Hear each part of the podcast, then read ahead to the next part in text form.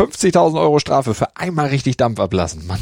50.000 Euro, nur um das mal in Relation zu setzen, ja, das ist ein durchschnittliches, durchschnittliches Bruttogehalt eines, eines Durchschnittsdeutschen, ne? Also, was für ein Geld. Aber Julian Nagelsmann wird das finanziell ganz sicher verschmerzen können. Also, der wird sich denken, besser einmal gezahlt, als am Sonntag im so wichtigen Spiel gegen Union auf der Tribüne sitzen zu müssen.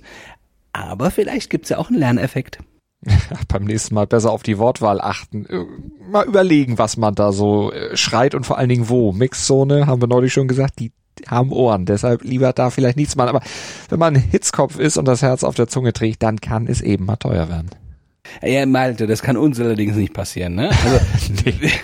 Wir haben zwar heiße Herzen, aber analysieren immer mit ganz kühlem Kopf. Also natürlich auch heute, ne? Mit diesen Themen zum Beispiel. Vor allem, weil bei uns 50.000 Euro richtig wehtun würden. ja, allerdings, das, ja, richtig. Ja. Deshalb sind wir auch vorsichtig, wenn wir zurückblicken auf den gestrigen Champions League Abend. Wenn wir euch sagen, welche Stellschrauben bei den DFB-Frauen mit Blick auf die WM noch gedreht werden müssen und wenn wir schauen, welche Chancen denn Union und Leverkusen auf den Einzug ins Achtelfinale der Europa League Stand jetzt noch haben. Ja, das alles im ersten Sport-Podcast des Tages, wie immer, nach unserem Opener und dem laufend aktualisierten Newsblog. Darüber spricht heute die Sportwelt. Stand jetzt der erste Sportpodcast des Tages. Meinungen, Hintergründe und Analysen. Stand, stand, stand, jetzt mit Malte Asmus und Andreas Wurm. Analyse.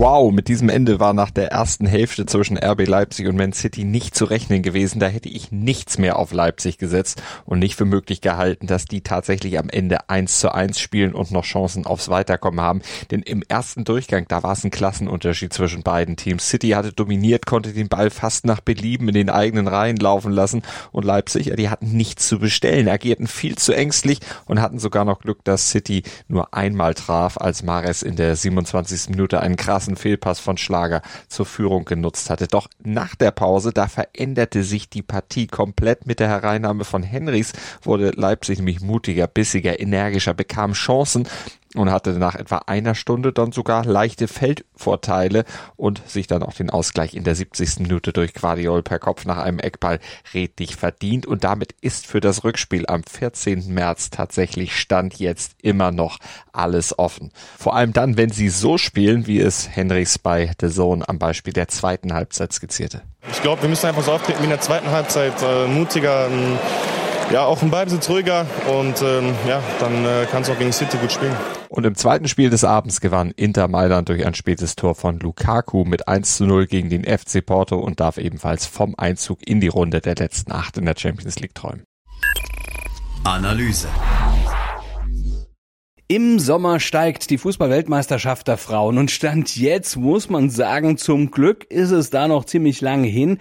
Denn der erste Test der deutschen Frauennationalmannschaft gegen Schweden hat gezeigt, da muss die Bundestrainerin noch einige Stellschrauben drehen und das DFB-Team, das ist im Moment also wettbewerbsfähig, so lala zumindest noch nicht so, dass es für einen Titel reicht. Und die Ansprüche sind ja nach der EM im letzten Jahr dann doch groß geworden. Aber jetzt muss der nächste Entwicklungsschritt kommen, um dann eben auch diesen nächsten Schritt zu machen, der nötig ist, um dann vielleicht um die WM-Krone mitzuspielen taktische Variabilität zum Beispiel, das hatte sich ja Martina Voss-Tefklenburg auf die Fahne geschrieben, aber beim Thema Dreierkette, da wird sie noch ein bisschen intensiver trainieren müssen, dem muss sie sich noch intensiver widmen, das klappte nämlich gegen Schweden noch nicht so richtig, aber da reichen natürlich auch jetzt sechs Tage, im Trainingslager in Mapea nicht aus, wenn man eine bis dato noch völlig ungewohnte Formation da einstudieren will.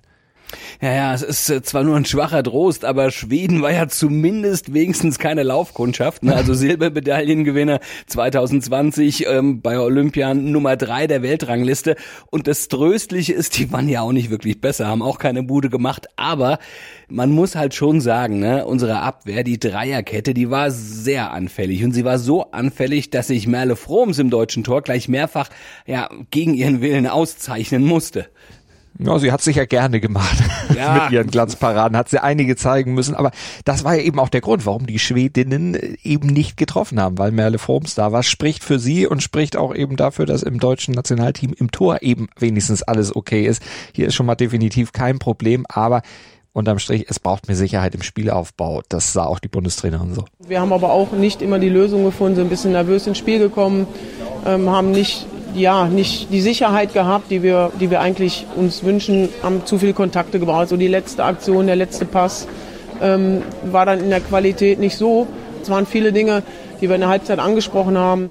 Dazu muss man aber auch sagen, dass das natürlich auch mit daran lag, äh, dass Lena Oberdorf krank fehlt. Ne? Sie wurde also als Anker und so als Abräumerin im Mittelfeld wirklich sehr vermisst. Ja, das stimmt. Die gehört ja auch zu den weltbesten Spielerinnen auf der Sechs und das wirkt sich dann natürlich auch aufs Gesamtgebilde aus, wenn da so die Achse fehlt oder so der Anker im Mittelfeld. Wenn die nicht da ist, dann hat man ein Problem. Aber es ist natürlich auch ein Problem, wenn das Team derart abhängig von einer Spielerin, in dem Fall von Oberdorf ist und dass das Zentrum derart offen ist, wenn sie eben mal nicht mit dabei ist. Das sollte die Bundestrainerin schon etwas besorgen. Gerade in der ersten Hälfte gegen die Schwedin, da hat man das ja gesehen. Robustes und cleveres Pressing, das hat die deutsche Schwachstelle gnadenlos aufgedeckt. Also da braucht First Tecklenburg dringend einen Plan B für den Fall der Fälle, dass Oberdorf dann vielleicht auch bei der WM, wir wollen es nicht hoffen, aber da eben auch mit Schwierigkeiten zu tun hat. Ja, also sehen wir es mal positiv. Bis zur Weltmeisterschaft im Sommer ist es ja noch ein bisschen hin. Bis dahin kann Forst Tecklenburg noch mit im Team arbeiten und genau das, das sieht auch Merle Fromm so. Ja, ich denke, wir haben schon noch Entwicklungspotenzial, hatten jetzt einen äh, guten, soliden Start ins WM-Jahr, aber haben auch noch einige äh, Lehrgänge und Spiele vor der WM, bevor es dann richtig losgeht. Der nächste Lehrgang, der steht übrigens rund um Ostern an und wieder Videomaterial. Dafür dürfte die Bundestrainerin gegen Schweden jetzt genug gesammelt haben. Also da hat sie schon ein bisschen was zu zeigen.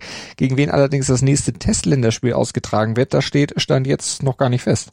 Mhm, aber man munkelt, dass da auch hochkarätige Gegnerinnen mit dabei sind, die Niederlande oder Brasilien zum Beispiel. Hintergrund. Also stand jetzt sind noch zwei deutsche Teams in der Europa League vertreten. Union Berlin und Bayer Leverkusen. Malte, wie stehen da die Chancen, dass sie auch nach heute Abend, nach den Rückspielen weiter mit dabei sein werden und dann im Achtelfinale stehen? Tja, Union hat ganz gute Chancen, würde ich sagen. Bei Bayer Leverkusen, da sieht's nicht ganz so rosig aus, aus meiner Sicht, aber da fragen wir gleich mal bei Simon Rolfes nach. Ja, gucken wir aber erstmal auf Union. Die haben im Hinspiel bei Ajax 0-0 gespielt. Ja, ganz gut eigentlich, so ein Ergebnis 0-0 mhm. im Hinspiel. Aber jetzt im Rückspiel brauchen sie ja auf jeden Fall Tore, ne? Und die waren in den letzten beiden Pflichtspielen bei Union eben nicht gefallen. Die haben zweimal in Folge 0-0 gespielt, gegen Ajax eben und dann auch noch gegen Schalke. Also, wenn sie die Devise ausgeben sollten, wenn Urs Fischer da einen Tipp braucht er nicht, das weiß er selber, aber der wird sich auch darauf achten. Defensiv gerne so wie in den beiden Spielen gegen Ajax und Schalke. Das passt, wenn sie so dann eben auch im Rückspiel agieren. Aber offensiv, da müssen sie noch einige Schippen draufpacken. Naja gut, und mit den Fans im, im Rücken in der alten Försterei, ne, da ist sicher was möglich heute Abend. Und für alle Fälle wollte man ja auch Elfmeterschießen trainieren. Ne? Das würde mhm. bei einem Remis nach 120 Minuten nämlich dann drohen. Ja, und das gilt natürlich im Prinzip auch für Bayer Leverkusen in Monaco, trotz der 2 zu 3 Niederlage im wirklich turbulenten Hinspiel. Da war ja einiges los. Übrigens, Auswärtstore, wissen wir ja auch, zählen ja nicht mehr doppelt. Ne? Von daher hat mhm. Bayer Sportdirektor Simon Rolfes das Weiterkommen ins Achtelfinale auch noch nicht völlig abgeschrieben. Ist weiter eng. Natürlich äh, hätten wir lieber gewonnen oder unentschieden, aber trotzdem, äh, wir können in Monaco gewinnen. Es war, war ja hier auch ein enges Spiel, wenn man allein die letzten sag mal, drei Minuten des Spiels sieht. Äh, Logic schießt an den Innenpfosten. Das wäre unser 3-2 gewesen und dann bekommen wir das. Und ähm, deswegen, das wird auch morgen ein enges, enges Spiel sein. Äh, davon bin ich überzeugt und da haben wir trotzdem alle Chancen, auch das, da weiterzukommen. Ja, Rolf, es bleibt optimistisch, obwohl Bayer ja derzeit wenig konstant ist. Oder vielleicht gerade deswegen, ne? Gegen Mainz gab es ja, schon eine ja. Niederlage, gegen Monaco vorher, vielleicht ist ja dann die Konstanz schon wieder vorbei, vielleicht gibt's ja dann mal wieder den Sieg. Ja, also daran glauben zumindest die Wettanbieter nicht. Ne? Also bei denen ist Leverkusen gegen Monaco der deutliche Underdog. Union dagegen wird gegen Ajax Amsterdam als, Favor als Favorit angesehen. Das bringt der Sporttag. Stand jetzt. Also wir haben es gerade gesprochen, das Unionsspiel gegen Ajax Amsterdam startet heute Abend um 21 Uhr, dann ist die Partie von Bayer Leverkusen schon beendet. Das Rückspiel in Monaco startet nämlich um 18.45 Uhr.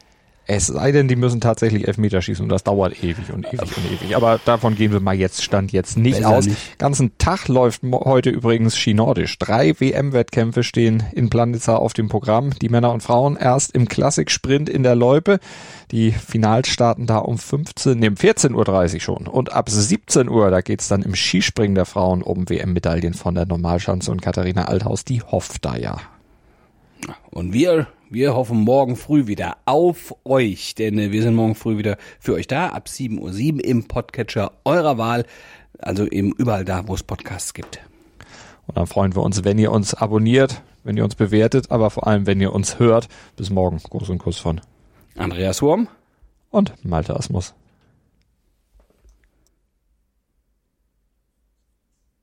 ja, aber du, du kennst die noch. Schatz, ich bin neu verliebt. Was? Da drüben. Das ist er. Aber das ist ein Auto. Ja, eben. Mit ihm habe ich alles richtig gemacht. Wunschauto einfach kaufen, verkaufen oder leasen. Bei Autoscout24. Alles richtig gemacht. Wie baut man eine harmonische Beziehung zu seinem Hund auf? Puh, gar nicht so leicht. Und deshalb frage ich nach, wie es anderen Hundeeltern gelingt, beziehungsweise wie die daran arbeiten. Bei Iswas Dog reden wir dann drüber. Alle 14 Tage neu mit mir, Malte Asmus und unserer Expertin für eine harmonische Mensch-Hund-Beziehung, Melanie Lippisch. Ist was, Dog? Mit Malte Asmus. Überall, wo es Podcasts gibt.